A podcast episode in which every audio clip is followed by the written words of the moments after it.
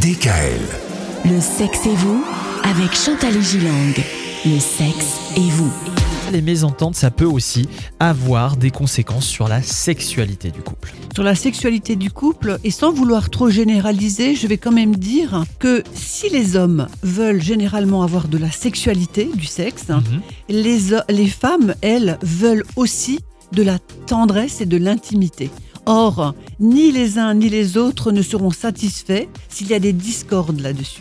Oui, Et ça sûr. peut complètement gripper le système. Mhm. Vous voyez, un homme qui n'a pas suffisamment, selon lui, de rapport sexuel avec, avec sa femme, va faire la tête, il va bouder, il va pas être sympa, il va pas être arrangeant ni empathique. Et de ce fait, comme la femme n'a pas cette intimité, cette gentillesse, cette tendresse, elle ne voudra pas faire l'amour avec lui.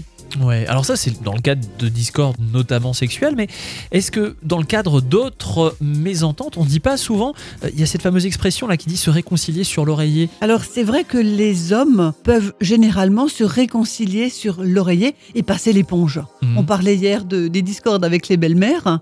Bah, Il y a une dispute avec la belle-mère ou à cause de la belle-mère, un homme va pouvoir passer l'éponge en faisant bien l'amour avec sa femme. Mais par contre, sa femme ne pourra pas, parce qu'il faudra d'abord continuer de parler de ce qui s'est passé. Ah oui, d'accord. hein, Ouais. Et de ce que la belle-mère a dit d'insatisfaisant à ses yeux. Donc c'est peut-être un peu un mythe finalement cette histoire de se réconcilier sur l'oreiller. C'est pas c'est pas parce qu'on a une dispute que derrière on, ce serait une bonne raison justement de faire l'amour. Et on- ça ne va pas marcher forcément. Eh toujours. ouais. Ça ne va pas marcher. hein.